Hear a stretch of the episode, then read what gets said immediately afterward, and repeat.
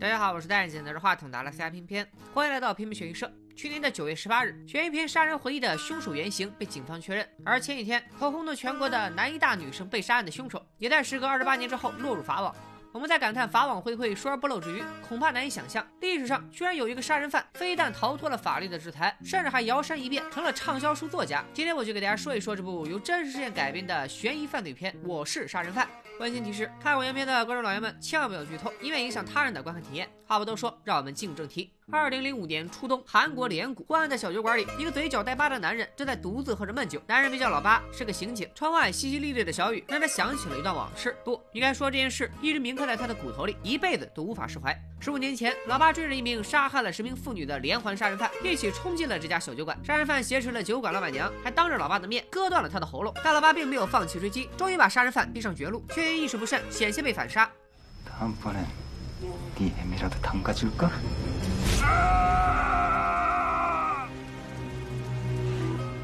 杀人犯故意放老八一条生路，就是要让老八去宣扬他的罪恶事迹。老八用尽最后一丝力气，冲杀人犯的背影开了三枪，也不知道打中没有。不过从那天起，杀人犯就如同人间蒸发了一般，再也没有犯过案。老八这十五年来拼尽全力，也没有找到半点线索。今天就是连谷连环杀人案公诉时效期的最后一天，过了今晚十二点，当天的杀人犯就将彻底逃脱法律的制裁。电话铃声突然响起，将老爸从沉思中惊醒。电话那头正是连谷杀人案第一位受害者的儿子小日。母亲死后，小日无依无靠。这十五年来，老炮一直把他当亲弟弟一样照顾。但母亲的死始终是小日心里的一根刺。十五年来，他没睡过一顿好觉，甚至放弃了自己的拳击梦。眼看着公诉时效已过，母亲的案子彻底没了指望，小日决定去地下和母亲团聚。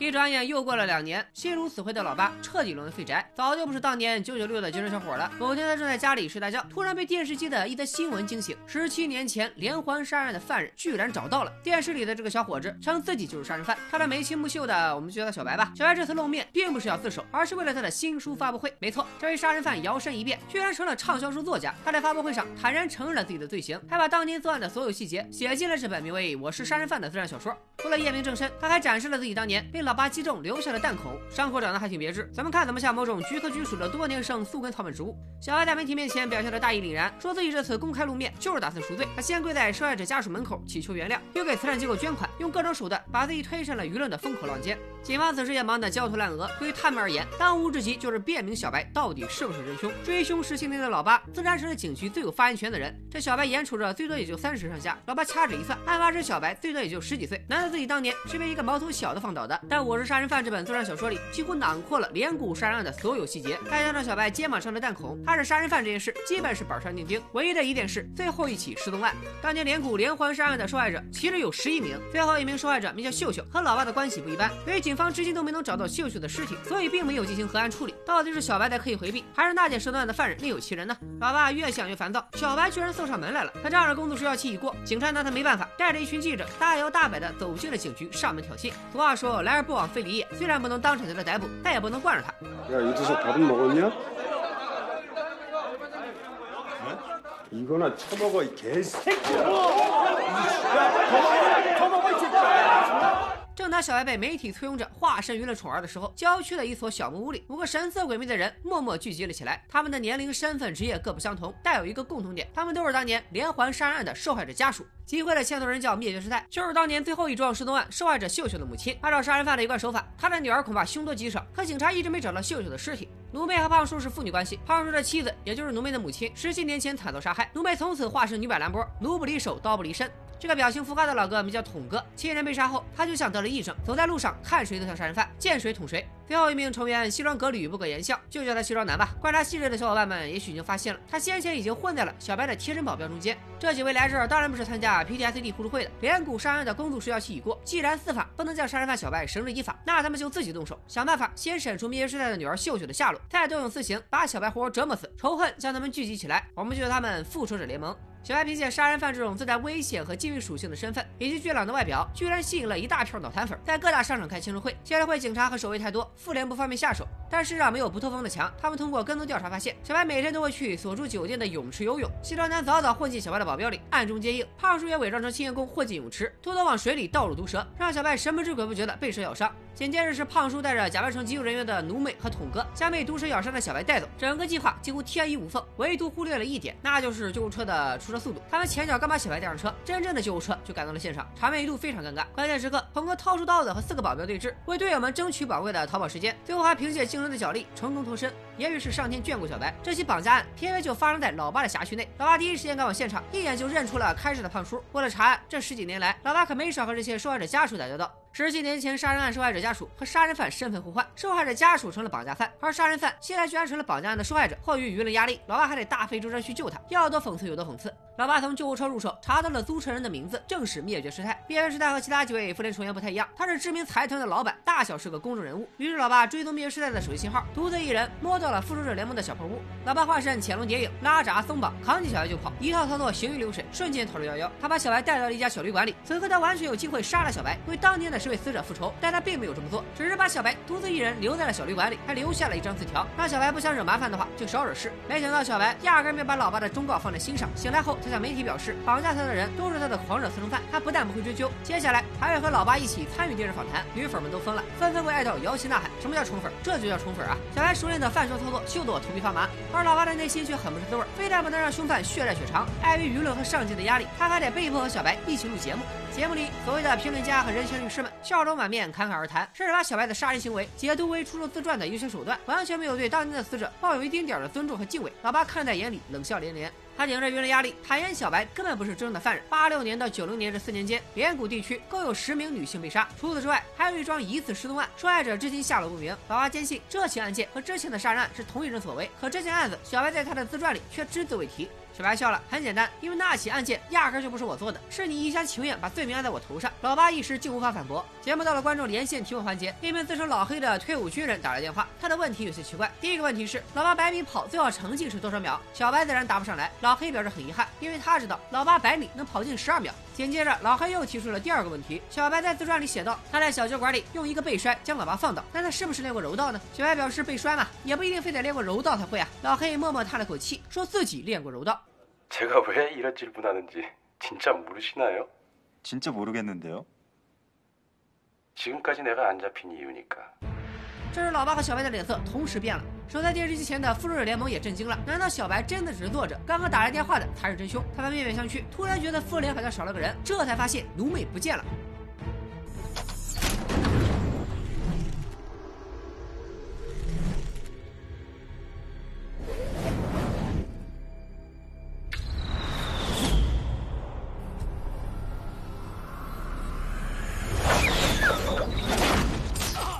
小白身受重伤，陷入昏迷，奴妹被警察逮捕，老八却根本无暇顾及小白的安危，因为他通过追踪定位发现，刚刚老黑的那通电话居然是从老八家里打来的，而此时他的妈妈独自留在家里，老八连滚带爬赶回家里，所幸只是虚惊一场，母亲安然无恙，这只是老黑的警告。这时老八突然看到对面楼上有一道熟悉的身影，刚放下的心又提回了嗓子眼，立刻追了过去，却只找到了一卷录像带和一把锈迹斑斑的匕首。经过 DNA 检测，刀上的血迹和老八的完全一致，可以断定这就是当年的杀手使用的凶器。而录像带里出现的正是第十一名受害者秀秀。老八代表警方召开新闻发布会，现在小白和老黑都有嫌疑。小白对案情了如指掌，如果不是亲身经历，很难写得这么详细。肩膀里的子弹也和老八当年的配枪参数一致，而老黑持有犯案凶器，还寄来了和受害者秀秀有关的录像带。小白从昏迷中醒来，也召开了发布会。他表示，老黑根本不是凶手，就是个想蹭我热度的菜鸡。那把凶器是他从我这里偷走的。至于所谓的受害者秀秀，我压根就不认识。也许只有最后这名受害者是老黑所杀。随后，小白话锋一转，又开始扮演起了赎罪者的角色，表示不会追究射伤他的奴妹，还会将自传的版权所得全部捐赠给受害者家属。老黑也不甘示弱，他主动联系媒体，戴着面具接受采访，要求让他、小白和老八来一场三方会谈，到时候谁真谁假，现实里一碰便知。说完，他还给电视台提供了一卷录像带。录像里，老黑站在一处不知名的树林里，在一棵大树上做了标记，能证明他是真凶的证据就在这棵树下。他会在电视台会谈前三个小时公布具体地点。这白捡的顶级热门，可把电视台领导乐坏了，立刻筹备三方会谈，想要搞一个大新闻。小白和老八欣然接受挑战，复仇者联盟自然也不会放过这个报仇的好机会。西装男在外接应，统哥和胖叔伪装成工作人员混进现场，而灭绝师太将作为受害者家属公开露面。他准备了一支注满蛇毒的钢笔，不管小白和老黑谁是真凶，灭绝师太都会在第一时间把这支钢笔插进他 사라진다. 그 딸 시신 못, 못 찾아서 어떡해요? 제 딸은 제 가슴을 一场以连骨连环凶杀案真凶为主题的大戏即将拉开序幕。姗姗来迟的老黑终于摘下了面具，比想象中的还要频繁。电视台的工作人员也已经在老黑的指引下找到了做记号的大树，并从树下挖出了能验明老黑是凶手的证据，赫然就是秀秀的尸骨。累累白骨熄灭了灭绝师太最后一丝希望之光，老八的心也在此时揪紧了。为什么在这十七年来一直对连骨杀人案穷追不舍？为什么他始终对最后的失踪者秀秀耿耿于怀？因为这第十一位下落不明的受害者秀秀，不仅是灭绝师太的女儿，同时也是老八挚爱的未婚妻。灭绝师太一直不支持他们交往，他认为秀秀和老八在一起太危险，是秀秀顶住母亲的压力，在老八背后默默的支持他。十七年生死两茫茫，再相见时，秀秀已经是一具白骨。而且从凶手对老八的了解程度来看，他最后会选择对秀秀下手，很有可能就是为了折磨老八。主持人将话锋一转，指向了小白，问小白到底是不是杀人犯。小白居然也没有为自己辩解，坦然承认自己确实不是真凶。但书里为何会出现只有凶手才会知道的细节呢？这时，沉浸在悲痛中的老八开口了，因为那本书的作者根本不是小白，而是老八。他将这十几年来一切调查所得，用凶手的口吻写进了书里。随着凶手带着秀秀人间蒸发，老八的线索也断了。这也就是为什么这本自传独独缺少了最后的失踪案。这位在公众面前谎称自己是凶手的小白，也不是别人，正是第一受害人的儿子小日。聪明的小伙伴们应该已经猜到了，当年的小日坠楼并没有死，但他的脸部受到重伤，无法痊愈。这可是世界第一整容大国韩国呀！医生干脆用整形手术重塑了小日的面孔，只变了这一张脸，小日就成了小白。原来从编写《我是杀人犯》的自传到小白一系列的公众活动，都是小白和老八联手设下的局，为的就是引出真凶老黑。以老八对真凶的了解，他绝不会让自己的罪行被别人冒领。老黑得意的笑了，这个局确实精彩，但公诉时效已过，他们又能拿老黑怎么办呢？看着老黑丑恶的嘴脸，老八出示了老黑留下的录像带，从录像带的背景杂音里听出他杀害秀秀时，刚好是韩国第十四代总统开票当晚，一九九二年十二月十九日午夜零点，而现在是二零零七年十二月十八日十一点四十六分，也就是说，距离公诉时效过期还剩十四分钟。原来老黑在一九九零年将秀秀绑架后，囚禁了秀秀整整两年，并把她当成自己发泄兽欲的工具，直到两年后的一九九二年才痛下杀手，而当。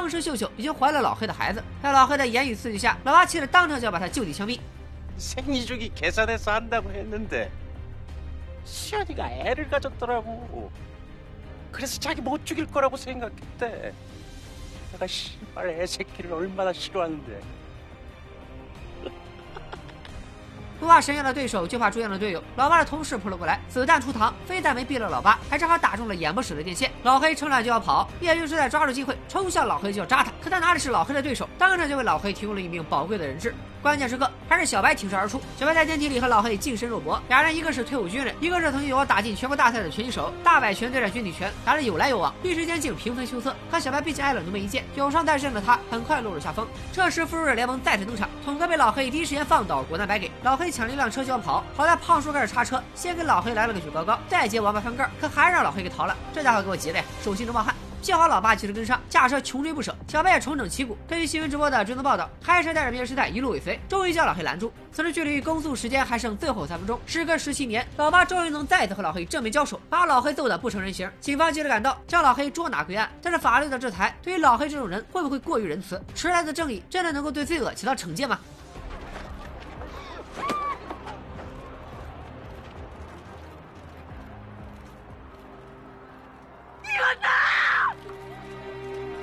떨어지기 죽어야 돼. 나!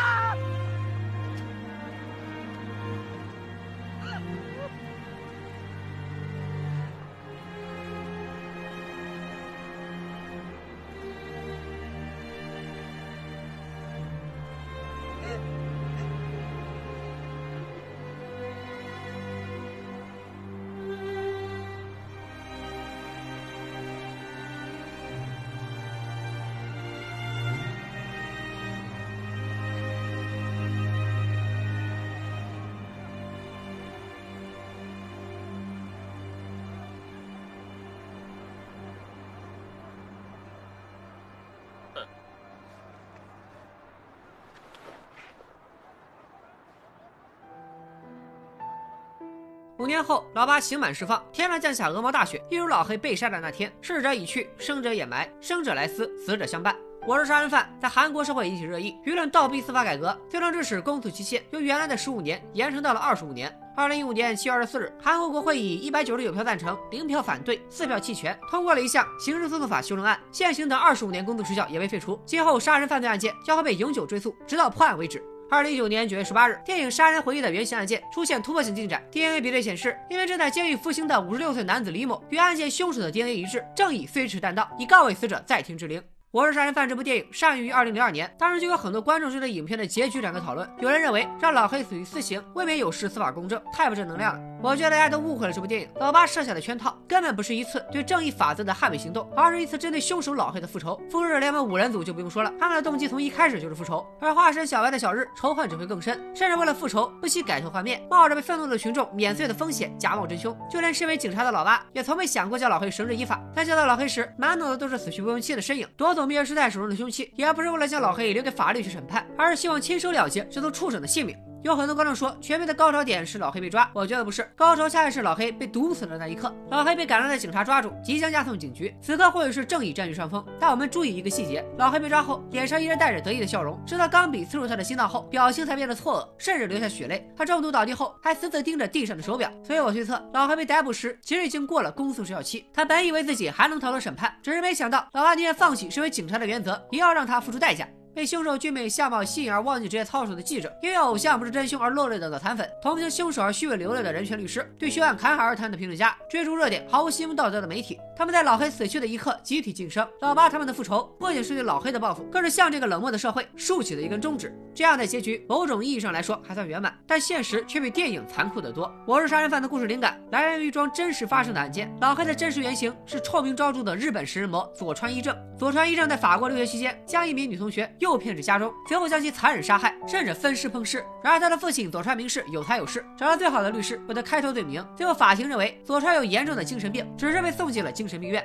之后他父亲又声称儿子不适合在法国受审，在一九八五年设法将他引渡回日本。不久后居然被证实他的精神病已经奇迹般的治愈了，他本人也因此重获自由。前后总共就关了十五个月。这几十年来，佐川一正不仅成为畅销书作家，向读者分享自己的吃人经历，还经常受邀开办演讲，作为顾问参与过电影拍摄，甚至还被日本一家著名的美食杂志聘为专栏作家，受邀参与美食制作。现在想来都有些不寒而栗。但是我相信，在法律逐步健全的当下，类似的悬案冤案只会越来越少。前一阵破获的南医大凶杀案就是一个信号。善恶若无报，乾坤必有私。我坚信真相终有大白之日，罪恶必将暴露在阳光之下，无所遁形。只希望正义能来得更早一些。本期编剧学习社推荐作品，我是杀人犯。创意指数八点零，逻辑指数七点五，悬念指数七点五，反转指数八点零，烧脑指数七点五，豆瓣评分七点四分，还来个 B B 评分七点一分，片片给出的悬疑经验值七点六分，值得一看。